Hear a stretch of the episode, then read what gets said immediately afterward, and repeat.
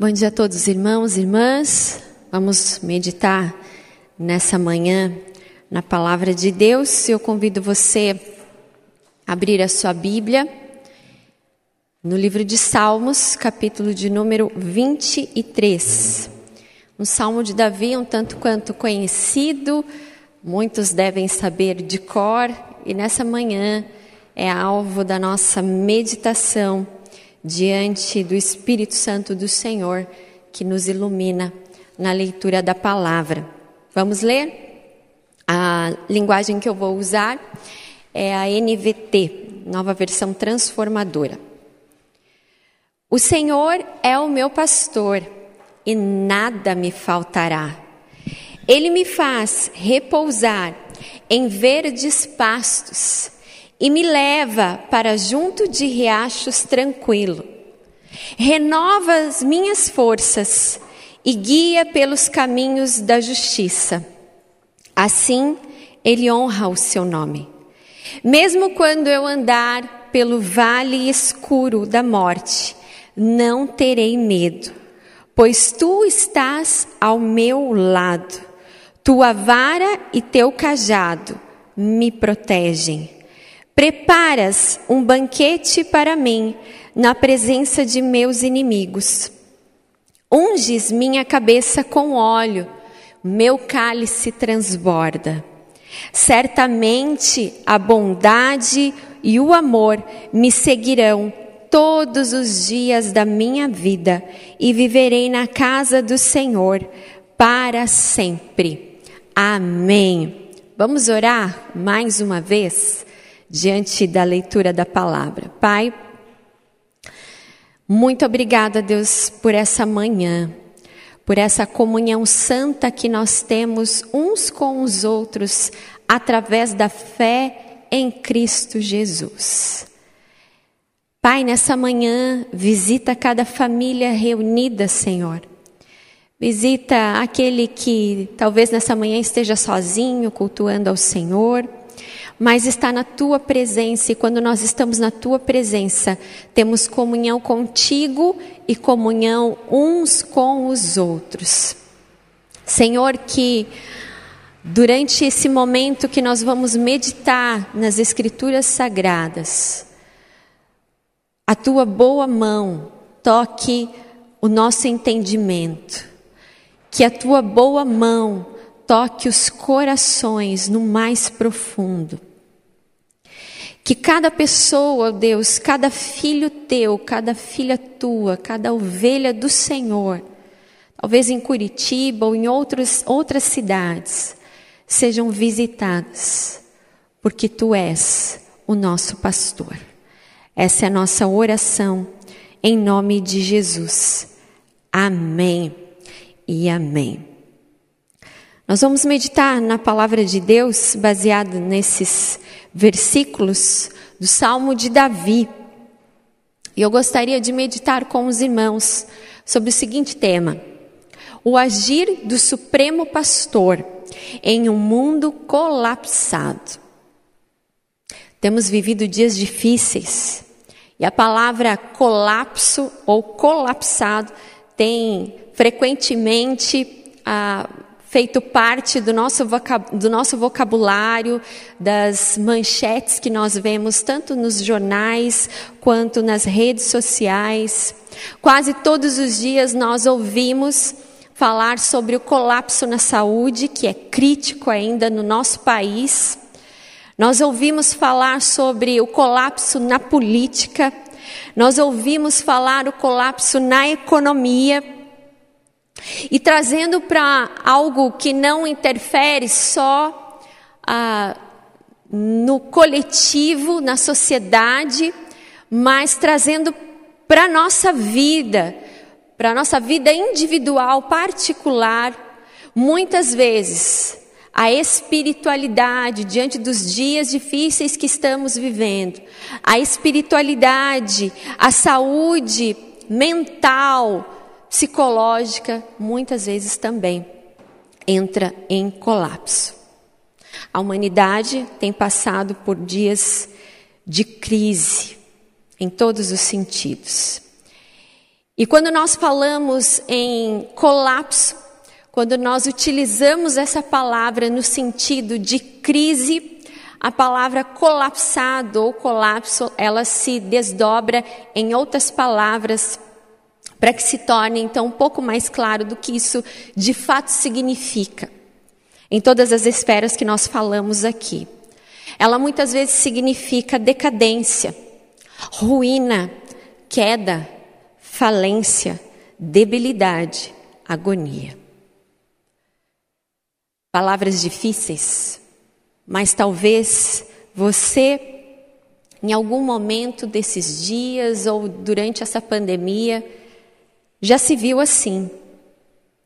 Ou alguma situação aconteceu na sua vida que você viu uma ruína, que você passou talvez ou esteja passando por uma falência, por uma agonia. E isso revela o estado crítico que nós estamos vivendo atualmente. Nós não podemos negar que a realidade que nos cerca, e parece que cada vez mais está mais próximo ainda de nós, ela é escura, ela é sombria e muitas vezes nos dá medo. Os noticiários, as redes sociais, os grupos de relacionamento que nós temos através do WhatsApp essa semana foi uma semana muito pesada. Não tinha com quem a gente conversasse durante a semana que não falava que tinha um parente que morreu, ou alguém conhecido nosso, ou que já fez parte da nossa igreja, ou pessoas que foram internadas essa semana, que não estão bem, que foram acometidas uh, pelo Covid, emocionalmente, fisicamente. Foi uma semana difícil para todos nós. E mesmo que não fossem pessoas das quais conhecêssemos, a dor do outro dói em nós. Dói em nós. E isso também faz parte do cristianismo. Sentir a dor do outro. Viver esses momentos amparando, ajudando a enxugar as lágrimas daqueles que estão ao nosso redor. Muitos, não só fisicamente, ficam cansados, esgotados, tenho ouvido muitas pessoas falarem que estão esgotadas emocionalmente diante de tudo que aconteceu. E fica muitas vezes dentro de nós uma inquietação e uma pergunta que muitas vezes nós não temos coragem nem de falar. Mas o que ainda está por vir? Como que vamos sobreviver nesse mundo colapsado? Vivemos dias de vales, escuros, sombrios.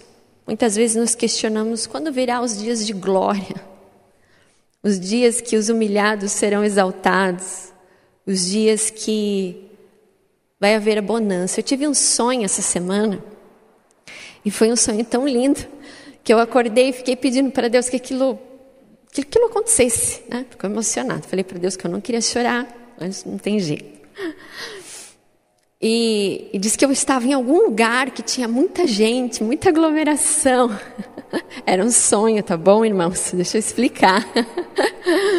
que tinha muita aglomeração. E disse que eu estava desesperada procurando a minha máscara. E todo mundo estava sem máscara. E eu, meu Deus do céu, estou sem máscara, cadê? Não, não precisa pôr máscara. Disse que alguém falava para mim: não, não, não precisa pôr máscara. Aqui está tudo bem, já está tudo bem, está todo mundo seguro. E disse que eu dei aquela respirada, e quando eu dei aquela respirada, eu acordei. Eu falei, puxa vida, né? Bem que podia ser verdade. Porque a gente vive ansiando por esses dias de liberdade.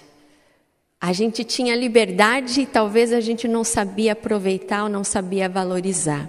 Enfim, irmãs e irmãos, o mundo pode estar colapsado em diversas áreas, em diversos setores que nos tocam, claro. Mas a nossa fé em Cristo Jesus, ela não pode entrar em colapso. Porque se a nossa fé entrar em colapso, Nós não temos esperança no amanhã. Nós não sobrevivemos. Nós vamos paralisar, nós vamos entrar assim em uma ruína espiritual. E aí atinge todo o nosso corpo, o nosso ser. Há poucos dias nós celebramos a Páscoa, que é a ressurreição de Jesus naquela cruz que é o cumprimento das escrituras sagradas de que ele viria, ele morreria por nós, ele nos salvaria e pelas pisaduras dele, pelas chagas nós fomos curados. É essa fé no ressurreto que nesses dias colapsados que nós temos vivido, dias tristes e pesados, é que deve ressurgir dentro de nós a fé no Cristo ressurreto, que pagou o preço. E quando Jesus ressuscitou ao terceiro dia, a narrativa bíblica conta que Maria Madalena foi ao sepulcro visitar o Senhor. E quando ela chega ao sepulcro para visitar o Senhor, ela vê que ele não está lá e ela se põe a chorar. E de repente aparece alguém do qual ela não consegue reconhecer e fala para ela: Por que choras? Por que você está chorando? E ela fala: Levaram o meu Senhor. Você sabe onde colocaram? Me diga onde colocaram. Em profunda tristeza, Maria Madalena chora e de repente ela escuta: Maria, por que choras? E nesse momento, os olhos dela contemplam a Jesus o ressurreto. E ele diz: Por que procura entre os mortos quem vivo está? Muitas vezes nesses dias nós procuramos Jesus. procurando Jesus no, no sentido de buscar alguma resposta para tudo isso que está acontecendo. Mas é porque Ele vive, é porque Ele ressuscitou. É que então nós temos esperança. É que o mundo ao nosso redor pode estar em ruínas, caindo. Mas quando nós colocamos a nossa fé no ressurreto, Ele enxuga as nossas lágrimas e nós vemos o Senhor no nosso dia a dia. Como então enxergar o agir de Deus nos dias de hoje, nesse mundo colapsado? O Salmo 23 nos traz um alento para o coração. Essa semana é o texto que mais falou no meu coração. E eu entrei num eterno dilema com Deus, né? Porque eu falei assim, mas é um texto tão conhecido. E Deus falou assim: há preciosidades aí que o meu povo precisa se lembrar. Então, irmãos e irmãs, para enxergar, enxergar o agir do Supremo Pastor em um mundo colapsado, nós precisamos, em primeiro lugar, reconhecer o seu pastoreio em nossas vidas. Alguns comentaristas falam que esse salmo de Davi, Davi é o autor, é um salmo davídico, que ele compôs esse, essa canção em forma de poema já na sua velhice. Ele expressa aqui nesses versos a sua fé, a sua comunhão com o Supremo Pastor. Há alguns comentários que falam que esse poema, no estilo hebraico, ele relata a peregrinação do povo de Deus que ia uma vez por ano festejar ao Senhor e cultuar em Jerusalém. E de fato, quando nós lemos todo esse esse salmo, esse cântico poético, isso faz muito sentido. Aqui Davi fala das suas experiências de vida. E por isso ele coloca nesses versos a sua experiência como pastor de ovelha, dizendo que esse relacionamento, esse cuidado que um pastor tem com as suas ovelhas, os animais, as cabras, é, a, é o mesmo modo como Deus age conosco. Mas no, primeiro versículo, o salmista diz: O Senhor é o meu pastor. E quando nós vamos no original, no hebraico, aqui a palavra meu tem esse sentido de apropriação mesmo, de pertencimento. Diferente de outros salmos, de outras passagens que relatam a história de Davi, quando muitas vezes ele se dirigia a Deus como o grande eu sou, o Deus dos nossos antepassados, aqui Davi revela sua comunhão íntima com o Senhor. De que ele, Deus pertencia a ele e ele pertencia a Deus, se colocando como ovelha desse rebanho, cujo supremo pastor é o Senhor. Aqui a palavra Senhor, traduzida em muitas Bíblias, no original é Iavé. Muitas pessoas e, e talvez conheçam como Javé. E o significado de Iavé, Javé, talvez a palavra que mais se aproxime ao sentido original é o eterno. E por isso que na na Bíblia que o Eugene Peterson traduz, nós encontramos muitas referências o eterno. Davi chama o Senhor, Deus, pelo seu nome pessoal. E o que isso nos revela? Revela uma expressão extremamente significativa para aqueles dias onde Davi se coloca humildemente diante de Deus, como ovelha desse pastor, um pastor que não tem só Davi como ovelha, mas todos aqueles que fazem parte do pacto da aliança. E o que Davi é, nos mostra nesse salmo é que o, ele era do Senhor, mas o Senhor também era dele, ele tinha convicção de quem regia, de quem comandava a sua vida, era esse supremo pastor, e por isso que ele fala: "O Senhor é meu pastor e nada me faltará". Nós precisamos, irmãos e irmãs, sentir, ter convicção de fé que o nosso Deus ele exerce pastoreio na nossa vida e que pertencemos ao Senhor. Quando nós temos noção a quem nós pertencemos, então nós descansamos e deixamos que Ele nos guie. O problema desses dias que nós estamos vivendo, nós nos deixamos ser guiados pelos medos, nós nos deixamos ser guiados pelas incertezas, pelas inconstâncias.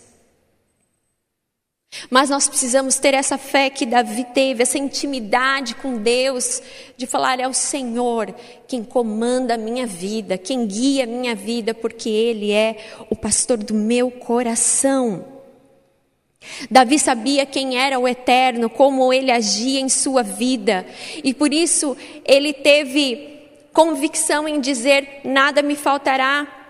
E aqui essa palavra também no original ela na verdade quer dizer nada tem me faltado. Não no sentido futuro, mas no sentido presente, onde Davi olha para a sua vida, onde ele faz uma avaliação do cuidado de Deus, desse pastoreio de Deus. Ele olha para a sua vida e fala: nada tem me faltado, ou de nada tenho falta. Porque esse supremo pastor cuida das suas ovelhas como ninguém. Um pastor de ovelhas, animais, ele erra, ele pode cochilar e perder as suas ovelhas. Mas o supremo pastor, esse pastor que nós conhecemos e que nós temos intimidade com ele, é um pastor que não falha. É um pastor que supre todas as nossas necessidades. E quando Davi fala que o eterno é o pastor dele, que de nada ele tem falta, isso revela confiança. Confiança no cuidado e no amor de Deus, de que ele supre todas as coisas, de que ele tem suprido. E esse Deus que tem suprido não deixará que nada falte. Veja, a função do pastor de ovelhas é aquele que cuida, é aquele que alimenta, que guia. As ovelhas, muitas pessoas, ah, os entendidos né, de ovelhas animais, ah, são bobas. Elas se deixam enganar facilmente. Elas são desorientadas e por isso elas precisam de alguém para guiá-las. Elas também são facilmente enganadas. Mas Davi fala que esse pastor, ele alimenta, ele guia, ele sacia toda a sede. Assim é o cuidado, irmãos e irmãs, do zelo de Deus por nós que somos as suas ovelhas. O único papel da ovelha é descansar, é se alimentar do melhor, porque o pastor proveu o melhor, é ouvir a sua voz e ficar atento ao que o seu pastor diz. Jesus, em João capítulo 10, ele se apresenta como o bom pastor. O bom pastor que dá a vida pelas suas ovelhas. E ele diz: Eu conheço as minhas ovelhas e elas ouvem a minha voz. Eu as conheço e elas me seguem. Davi revela essa profunda comunhão com o seu pastor, com o eterno, onde ele vê o pastoreio de Deus guiando em sua vida em todos os momentos. Nós também precisamos olhar para esse momento que nós estamos vivendo e entender que esse pastor está ao nosso lado. Ele cuida do nosso coração, ele nos alimenta, ele sacia a nossa sede. Em Deus, nós nos tornamos completamente satisfeitos. Há muitas pessoas que buscam satisfação em coisas, em bens, em pessoas, mas nada nesse mundo supre aquilo que a nossa alma precisa que é o amor, que é o cuidado, que só vem desse Supremo Pastor. Aqui Davi também usa a metáfora de verdes pastagens ou pastos verdejantes. Há 11 anos atrás eu ganhei um quadro da irmã Ivani. Né? Ivani é uma mulher de muitos talentos. E ela me, ela me deu um quadro, eu até coloquei nas redes sociais, esse quadro está aqui ainda, né? Eu trouxe ele para cá, um pouquinho antes de eu sair de férias, que eu pretendo colocar ele aqui na igreja. E ela pintou ah, uma região montanhosa, as ovelhas, e aí ela pintou uma pastora de ovelhas.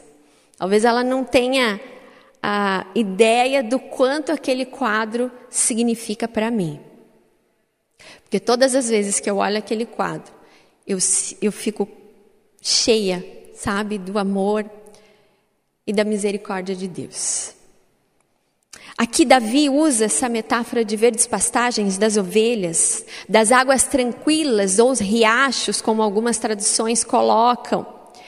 E é preciso entender o solo de Israel. O solo de Israel é desértico, cheio de re regiões ah, montanhosas, e muitas pessoas ficam é, surpresas de ver que mesmo em meio àquela região desértica existe lugares onde os animais pastam. E aí Davi então traz essa metáfora aqui para esse poema, dizendo que esse eterno, o Senhor, o supremo pastor, ele conduzirá a um lugar de tranquilidade, de descanso, de alimento, onde não vai faltar.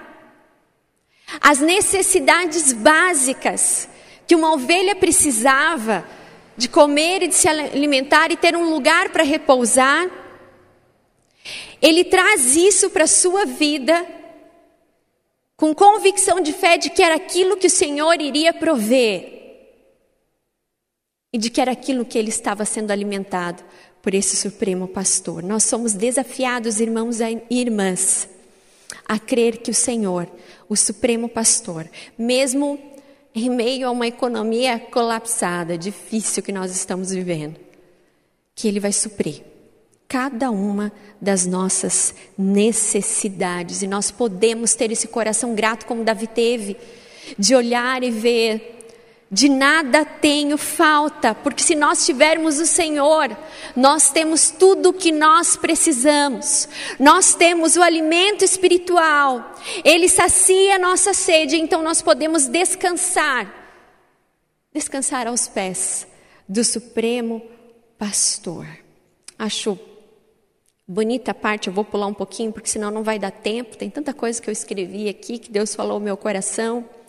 Mas quando Davi fala que, além das águas tranquilas, ele é aquele que refrigera a alma, em algumas traduções, na NVT que eu li, renova as minhas forças. Nesses dias que nós estamos vivendo, de muitas tristezas, de incertezas, o emocional da gente fica abalado. Somos humanos. Somos humanos. Temos limitações físicas e psicológicas também. Alguns são mais fortes para encarar dor, alguns são mais fortes para encarar um luto. Há outras pessoas que não são tão fortes assim, mas cada um vive de uma maneira situações difíceis, estresse, decisões complicadas, escolhas que muitas vezes as pessoas estão tendo que fazer, que gera dúvida, tensão. Aqui Davi está falando que esse pastor que supre as necessidades básicas da sua ovelha, ele não supre só o alimento corporal, mas ele também renova o interior, renova as suas forças. A palavra alma aqui no hebraico é nefesh. Nefesh nem sempre quer dizer só alma, mas também fôlego da vida, vigor, vida. Talvez meu irmão e minha irmã, nesses dias que você está vivendo, que nós estamos inseridos juntos, diante de tantas notícias ruins, você esteja precisando de vigor de renovo na sua alma, não só fisicamente, mas na sua fé dentro de você. Esse supremo pastor, o agir dele, o pastoreio dele é completo. Ele dá alimento, ele provê aquilo que nós necessitamos, mas ele também renova o nosso emocional, nos leva a águas tranquilas, e quando nós cremos nisso, quando nós cremos nisso, quando nós firmamos a nossa fé nesse Supremo Pastor, a gente recebe força do alto. Força para enfrentar as situações que nós precisamos enfrentar. Algumas pessoas que conseguem chorar e se sentem aliviadas, há outras pessoas que não conseguem. Mas quando nós somos é, emocion... estamos emocionalmente abalados, quando nós nos colocamos diante do Supremo Pastor, Ele nos acolhe, Ele alivia as dores da alma. E Ele nos coloca em pé novamente para, nos, para andarmos nos caminhos da justiça, caminhos certos, que Ele mesmo nos conduz e nos leva. Deixe-se guiar nesses dias, não pelas notícias, não pelo medo que apavora, mas deixe-se guiar pelo Supremo Pastor. Olhe para a sua vida e veja o pastoreio de Deus, o cuidado de Deus, suprindo cada uma das suas necessidades. E lembre-se que esse Jesus, que venceu a morte, que é a nossa esperança, ele é o pão que sacia a nossa fome. É nele que nós precisamos nutrir a nossa alma, o nosso coração e nosso pensamento. Porque se nós nutrirmos o nosso coração e o nosso pensamento pelos dias que nós estamos vivendo, a nossa fé vai naufragar. Nós não vamos conseguir nos levantar. Então, meu irmão e minha irmã, que nessa manhã você possa dizer como Davi: O Senhor é o meu pastor e de nada tenho falta, guia-me, Senhor, refrigera minha alma, enxuga as lágrimas e me conduz pelo caminho certo. Em segundo lugar, nós enxergamos o agir do Supremo Pastor em um mundo colapsado, quando temos certeza que nós podemos contar com a sua proteção e o seu consolo em dias sombrios. Não sei você, mas a sensação que muitas vezes a gente tem parece que a gente não vai ter dias felizes mais, né? Parece que só vem notícia ruim. O celular toca de madrugada. Essas últimas semanas, meu celular recebeu notícias tristes de madrugada. Ao ponto que sempre quando eu acordo eu já começo a orar, né? Falo, Deus, né? Toma esse dia já nas tuas mãos, que o Senhor controle todas as coisas, que a gente possa entender o teu querer e o teu agir. São dias sombrios, muitas vezes parecem um vale de lágrimas. O salmista diz: Ainda que eu ande pelo vale da sombra da morte, não temerei mal algum, porque tu estás comigo. Aqui ele introduz uma oração que traz uma situação, talvez, à sua mente, de coisas que ele passou, de caminhos do, dos quais ele peregrinou. Lembrando que é um cântico também de peregrinação. E então, ele traz essas situações Situações difíceis que podem também acontecer na nossa vida. Mas ele tem convicção da sua fé no Supremo Pastor, no Eterno. Não temerei mal algum, porque nesse vale da sombra da morte eu não estou sozinho.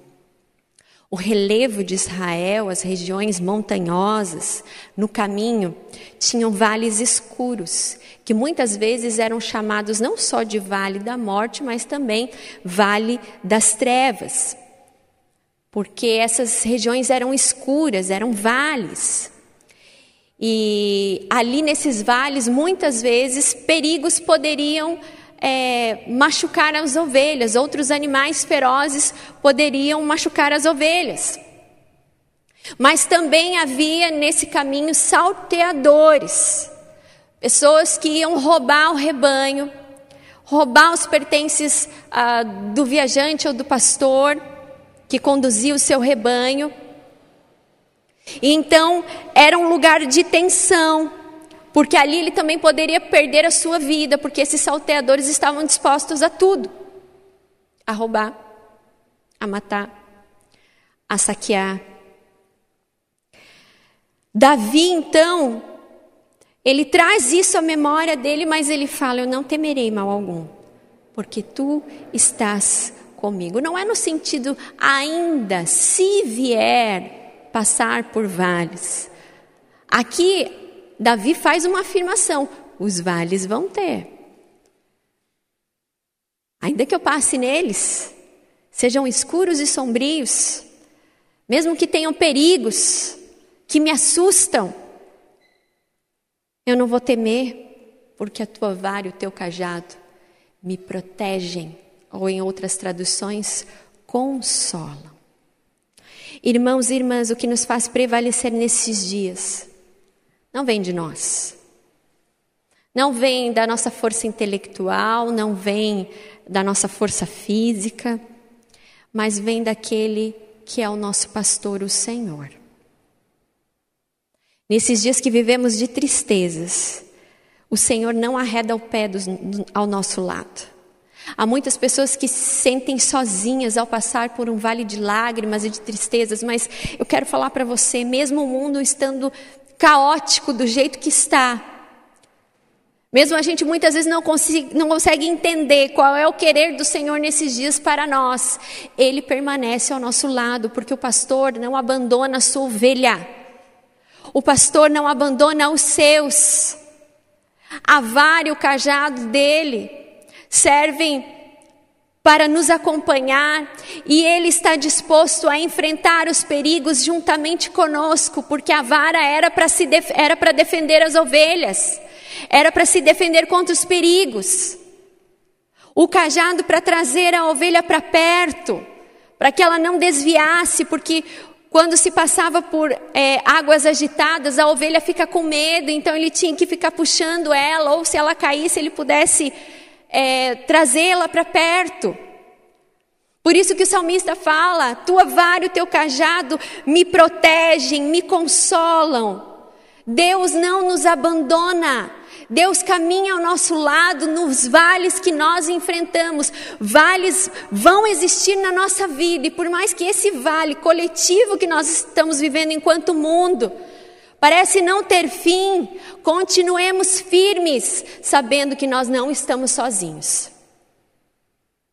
Que com a Sua presença, Ele nos consola, Ele nos protege, não há circunstância que nós não podemos vencer ou passar quando nós temos certeza de que quem luta por nós é o Eterno, é o pastor das nossas almas.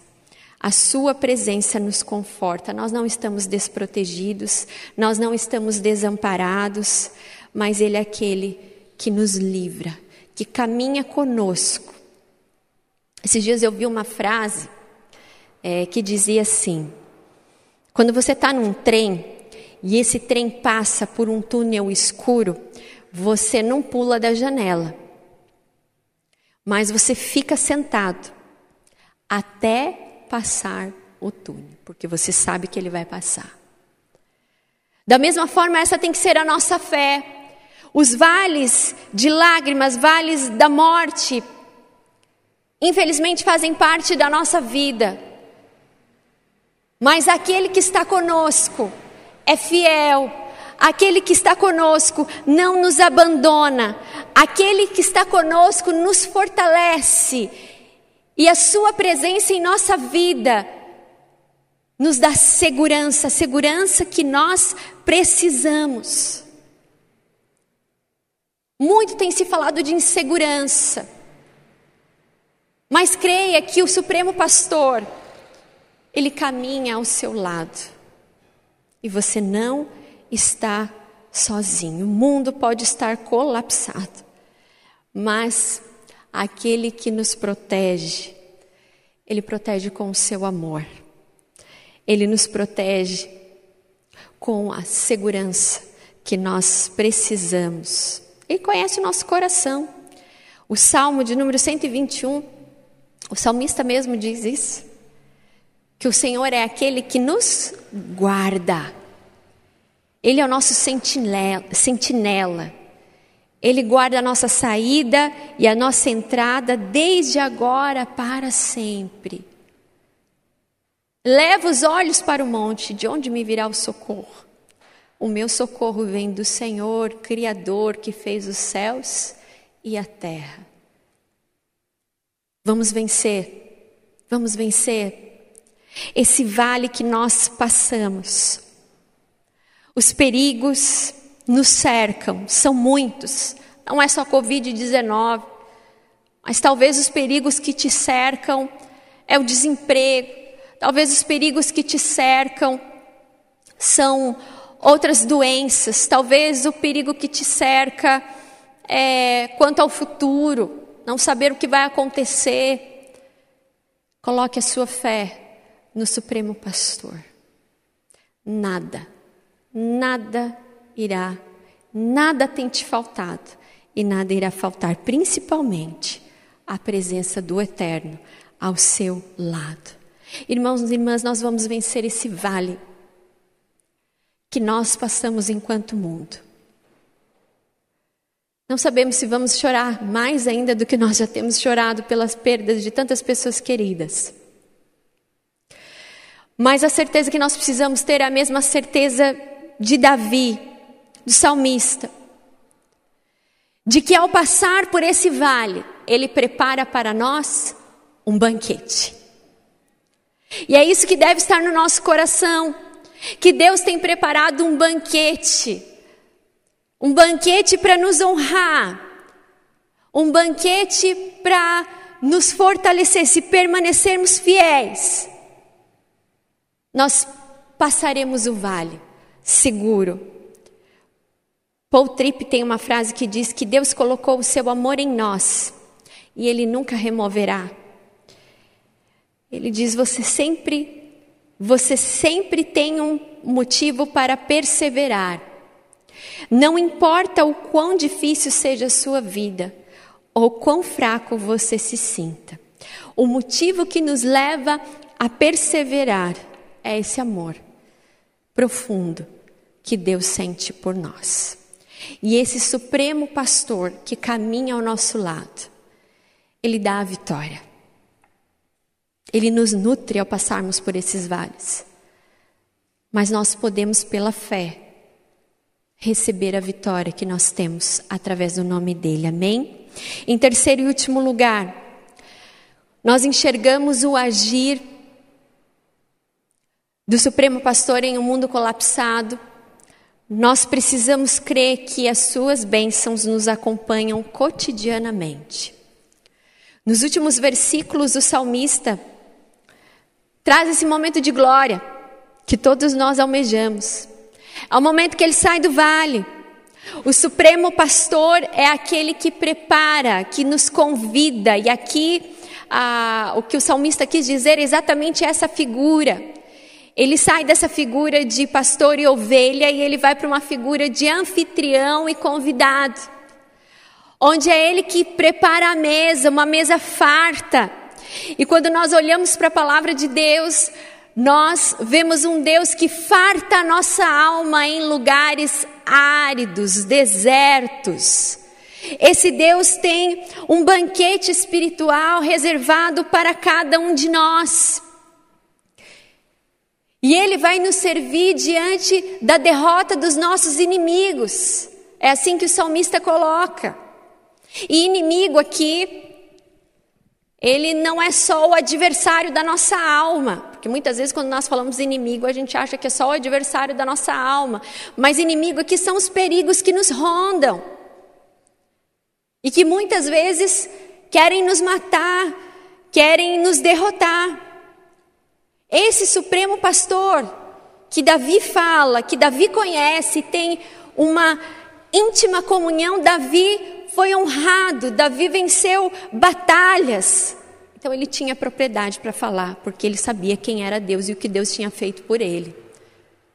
Quando nós sabemos quem é o nosso supremo pastor, nós sabemos como ele guia a nossa vida e o que ele tem reservado para nós. Se você conhece o Deus que você serve, que você cultua, esse eterno, se você tem uma comunhão íntima com esse Deus, você sabe que Ele está preparando um banquete para você e que a vitória virá no tempo dele. Porque nós estamos aqui nesse mundo como peregrinos, nós enfrentamos vales, mas ao passar pelo vale, tem uma mesa de banquete nos esperando. A vitória, as bênçãos, a provisão, o cuidado de Deus. E aqui ele ainda continua com essa metáfora do anfitrião e do convidado como aquele que recebe um óleo sobre a sua cabeça. Isso é honra. Isso é honra, são elementos da cultura hebraica, o pão, o vinho e o azeite que era usado ah, em várias ocasiões e para várias coisas. O meu cálice então transborda. Esse cuidado de Deus com a nossa vida, esse supremo pastor que cuida dos mínimos e dos grandes detalhes. O nosso Deus, irmãos, o nosso pastor é um pastor detalhista. É um pastor que não deixa faltar nenhum, nenhum detalhe para nos abençoar e para nos honrar, Ele derrama o seu óleo sobre nós, a sua bênção sobre nós. E então, através dessa comunhão íntima que temos com Ele, o nosso cálice transborda. Isso quer dizer multiplicação da alegria e da satisfação. Talvez você esteja pensando, mas pastora, não é momento de sentir alegria. A palavra do Senhor em Neemias, capítulo 8, verso 10 diz: A alegria do Senhor é a minha força. Nós podemos nos alegrar em Deus, sabendo o que Ele tem feito por nós e aquilo que Ele fará. E no momento certo Ele transbordará o nosso cálice. Porque Ele é fiel, Ele cuida de nós. Nós só precisamos descansar, não temer e crer que nós vamos nos assentar nesse banquete de honra. Porque o próprio salmista diz: o choro pode durar uma noite, mas a alegria vem ao amanhecer. Por isso ele afirma com convicção, certamente, bondade e fidelidade ou misericórdia. Na tradução que eu li do NVT, fala certamente que bondade e o amor me seguirão todos os dias. Irmãos e irmãs, nós temos muitas incertezas que nos rondam. É verdade. Mas quando nós olhamos para a palavra de Deus, há uma certeza que nós não podemos abrir mão da presença do Senhor nas nossas vidas, durante todos os momentos. E durante todos esses momentos, a bondade, a misericórdia, o amor de Deus, a fidelidade de Deus nos acompanha. Está conosco. E a palavra acompanhar, uma vez eu vi um teólogo falando sobre isso, que ela não tem uma palavra no português que defina ela muito bem, né? então por isso se achou o acompanhar. Mas a verdade é que uh, no hebraico essa palavra que aparece aqui, ela tem mais o sentido de perseguir. Mas é estranho, né? A gente falar que a bondade e a fidelidade do Senhor nos persegue, né? Às vezes tem tantas pessoas que estão sendo perseguidas, né? Mas a verdade aqui é que essa bondade e essa misericórdia nos seguem. Talvez seria mais uh, adequado. Nos seguem, nos cercam. Nós podemos ver, mesmo nesses dias difíceis que temos vivido, nós somos chamados, desafiados a ver a bondade de Deus na nossa vida.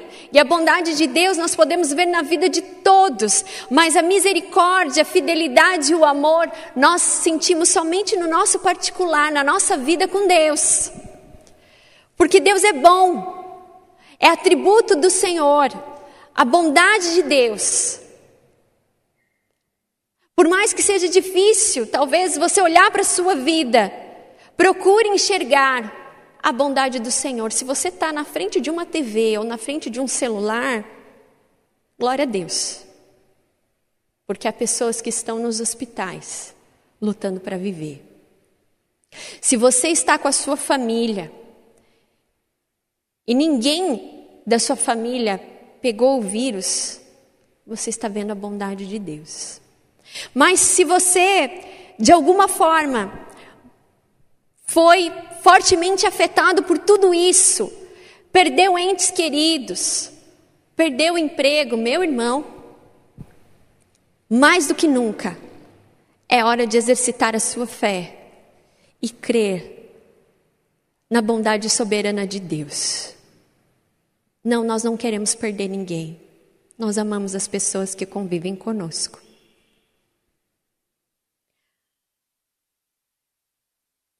Às vezes a gente não consegue entender, mas a gente consegue sentir o amor incompreensível de Deus por nós, porque tudo o que Ele faz na nossa vida é bom, é perfeito e é agradável. É nessa convicção que o salmista diz que ele estava cercado, que a bondade e que a fidelidade, fidelidade aqui quer dizer amor leal. Deus tem por nós um amor leal. E por isso as suas misericórdias se renovam por nós a cada manhã. Nós precisamos prestar atenção nesse pastoreio de Deus, na nossa vida, cuidando, zelando, mas, sobretudo, fazendo a soberana vontade dEle, porque a palavra do Senhor fala que nem o fio da nossa cabeça cai sem o consentimento dEle. Nós entendemos esse amor leal quando nós olhamos para os nossos filhos, que por mais que eles façam coisas erradas, a gente continua amando eles. Mais ainda, né? Assim é o amor de Deus por nós. Creia que essa bondade, que essa misericórdia, fidelidade, esse amor leal do Senhor está te seguindo, está te envolvendo. Isso se torna um escudo do seu coração e da sua fé. É muito fácil, irmãos, a gente reclamar de como as coisas estão. Porque para reclamar a gente é perito nisso, a gente gosta de reclamar. Agora, para ver com gratidão as coisas que Deus tem feito em nós, a gente precisa ter fé. Mas eu convido você nessa manhã a ser grato como o salmista foi, que ele conseguiu enxergar na vida dele, na trajetória dele, diante dos perigos que cercaram, diante de momentos difíceis, que a bondade, a fidelidade, a misericórdia do Senhor o acompanharam todos os dias. Não é só em alguns dias. A bondade do Senhor, a fidelidade, a misericórdia dele nos amparam todos os dias. Que nós possamos olhar, ver e reconhecer. Porque, irmãos e irmãs, o mundo pode estar sim colapsado e a esperança tem se apagado dentro dos corações. Muitos não conseguem ver o agir de Deus nesses dias.